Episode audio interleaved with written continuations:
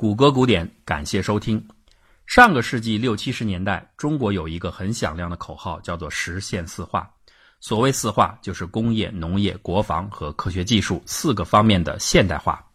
当时还是海峡两岸紧张对峙时期，台湾中央日报副刊上有一个叫文建思的人，写了一篇批评文章，题为《玩火自焚》，对大陆政权提出的四化进行了抨击。共匪扬言要进行国防、科技、工业、农业等四个现代化，很明显的是以国防挂帅，以科技为先，完全是满清末年张之洞等人所倡坚甲利兵思想的复活。当年清政府不能像日本一样彻底维新，所派幼童留学归来，如严复照样大抽鸦片，如唐绍仪照样成为腐化官吏。共匪做表面功夫，追求局部现代化，走的是满清末年的老路。这个评论今天读起来真是恍如隔世，倒不仅仅是因为里边的政治称谓，而是其中的错误着实不少。首先，四化的次序给刻意调换了，工农业在先变成了科技国防优先，那其中的意味自然完全不同。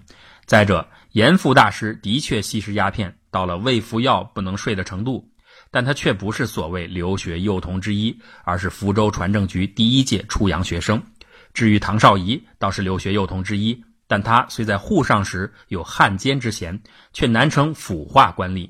其人不仅位居民国首位总理，更在后来的反元护法运动中公刊卓著。不过呢，本期节目并不是聊他们的故事，而是从此番评论引出一个话题：中国首批留学幼童。提到清末民初中国起志的留学风潮，大部分人可能存有略带模糊的记忆链条。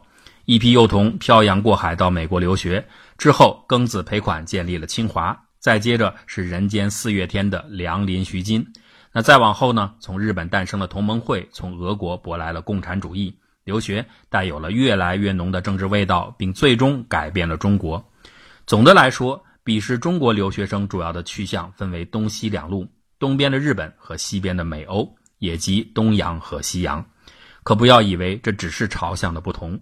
同样是留学，去往这两大方向的人们，因天时地利之异，呈现出截然不同的表现。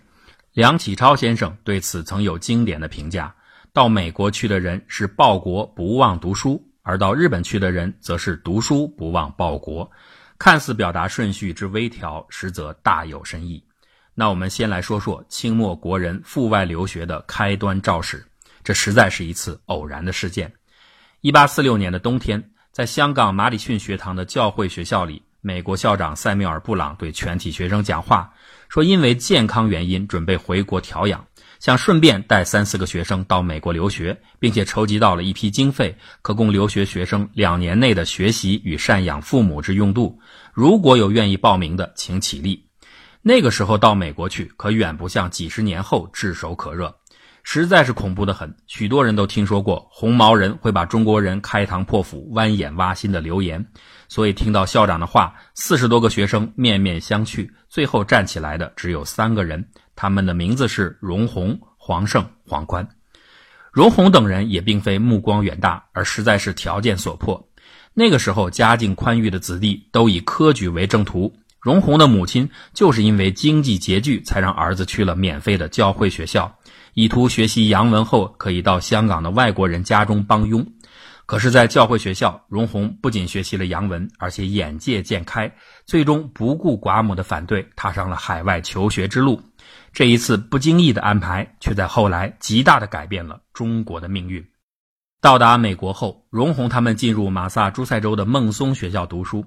这次留学事件发生的时代真的太早了，早到当时的美国连高中都还没有。孟松学校其实就是人们在上大学之前的预科班。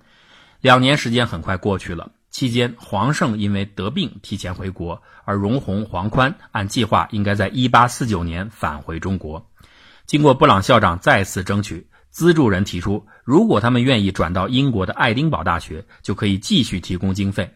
对于这个要求，黄宽接受了，而荣宏拒绝了，因为他已经下定决心要进入耶鲁大学。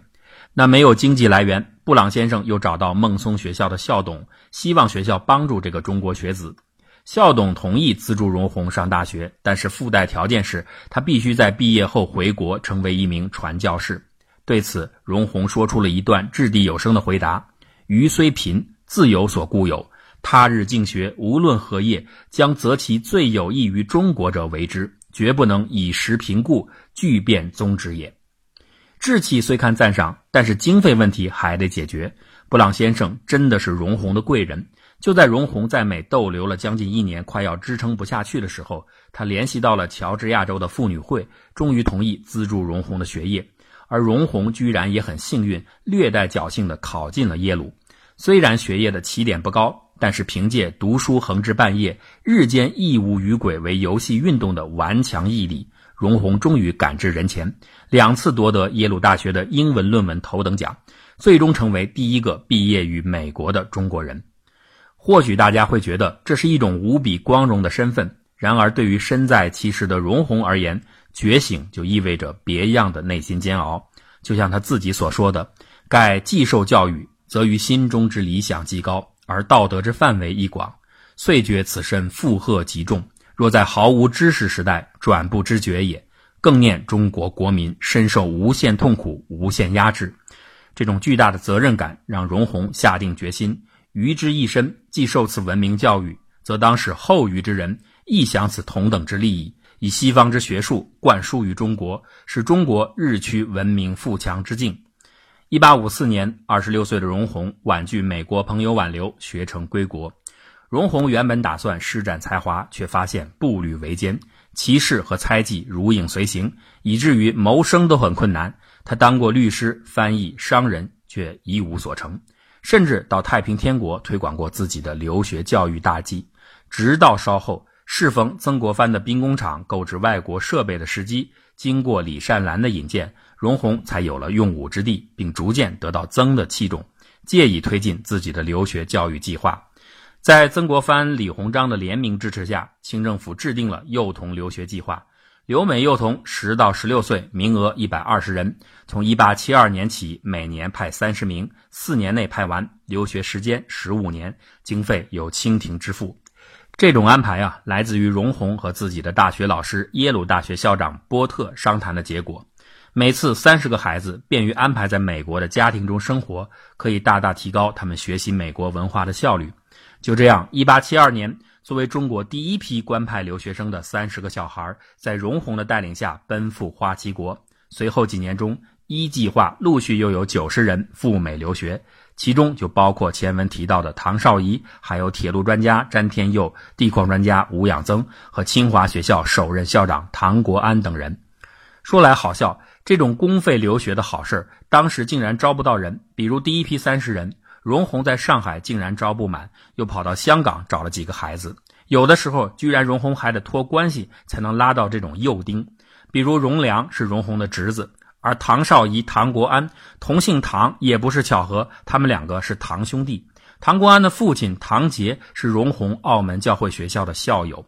那出现这种奇怪的现象的根源，还是迂腐落后的观念。所谓剥人皮换狗皮这样的谣言，当时流传甚广。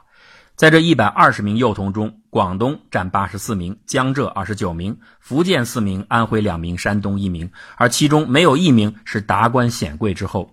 这种分布也许有力地说明了当时中国的文明开化情形。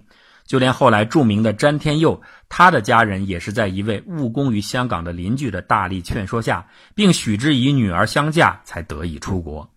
很多人印象中或许认为，这一次留学就开启了中国留洋的新时代。从此以后，到西方去的留学生便越来越多，竟成潮流。然而，事实并非如此。一八七二年，第一批幼童尚未离开国土之时，曾文正公逝世了，这标志着当时朝廷内鲜有的支持留学求新的力量严重削弱。尽管李鸿章也曾支持留学，但他毕竟不是一个曾国藩一样坚持方正的人。荣闳的周围几乎全都是保守派。当时的江苏巡抚丁日昌曾经对荣闳说：“军所主张与中国旧学说显然反对，以个人身当其冲，恐不足以抵抗反动力，或竟事败于垂成。”没想到一语成谶，随着留学幼童们的成长，他们的观念逐渐发生变化，有的偷偷剪掉了辫子。有的对四书五经完全漠视，更有在美国撩妹、加入基督教和参加西方社团的。比如詹天佑的棒球队就屡创佳绩，而一位幼童加入基督教后，在家书中曾经这样说：“入教恨晚，死不一致。”这些消息传回国内，谤议丛生，说这些孩子父少如书，德性未坚，尚未究笔之技能，先已染其恶习，即应将局裁撤。一八八一年，清政府决定召回所有的留学幼童，其中除了少量拒不回国的人之外，大部分人分三批回到国内。而此时，除了詹天佑、欧阳庚两人已经大学毕业以外，其余的都还在大中小学读书。按理说，这些经过现代化强国教育归来的学子应该成为国家的宝物，但实际情况却是他们被当作异化的假洋鬼子，成了众人讥笑的怪物。根据这些幼童书信的记载，当他们到达上海时，不但没有亲友的欢迎，相反的，尽是一些围观嘲笑的人群。旧金山裁缝专门制作的高级服装，竟然成了奇装异服。而更搞笑的是，运载他们回住所的交通工具，居然是一辆一辆独轮车。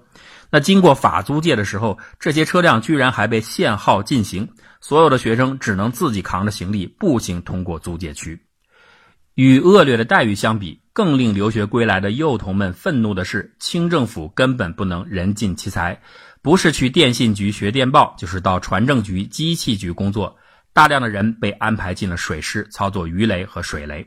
在九十四名归国幼童中，共有四十一人进入海军及附属单位。尽管如此，这些学子们后来表现出的不凡才干和卓越成就，仍然令人感到欣慰。除了上述提到的唐绍仪、詹天佑、唐国安等家喻户晓的人物以外，还有索回庚子赔款的梁诚、北洋大学校长蔡绍基等英才，就连充当兵勇的幼童也令人敬仰。一八八四年，中法马江海战爆发，七名幼童参战，四人殉职，詹天佑、荣良等人也曾船沉落水，但幸运的被救起。十年之后，中日甲午海战，又有十一名幼童参战。其中，陈金奎、沈寿昌、黄祖廉为国捐躯。当然了，也有临阵脱逃的逃兵，比如广甲号的管带吴敬荣、鱼雷艇的艇长蔡廷干。甲午海战的结果更加凸显了留美幼童计划终止的可惜。在曾李二人1871年关于留学计划最初的联名奏折中，曾经这样写明，并请赐学识明通、量才拔入军政、船政两校肄业。这里的军政就是指美国陆军西点军校，而船政则是美国海军官校。可见，当初留学计划的一个很重要的目的就是培养军事人才。一八七四年十一月五日，李鸿章向美国驻华公使询问保送西点军校一事。本月的二十九日，光绪皇帝更是单独会见公使，足见清政府对这件事的重视。但是很可惜的是，随着美国排华暴动的突然蔓延，这个计划最终未能实现。而与此同时，日本的留学生却得以进入美国军校学习。曾任美国驻华代办的何天觉在《真实的中国》一书中这样写道：“这件事的结果对中国特别不幸，因为人们知道日本的学生那时是在海军官校学习。中国在三年之内几次请求没有成功之后，便放弃了这个计划。”这对于日后两国的海上决战的结果不无影响。清政府终止幼童留学计划之后，美国舆论一片反对之声。大作家马克·吐温曾亲自面见总统格兰特，商讨挽回办法。格兰特也曾给李鸿章写信陈明利害。然而呢，李鸿章是当家不做主，清廷意志已决，再难变更。就这样，公费留学的道路在19世纪80年代突然夭折了。但是与此同时，自费留学的风潮却更续继起。在下一期中，我们将为大家继续介绍西向留学的新风尚。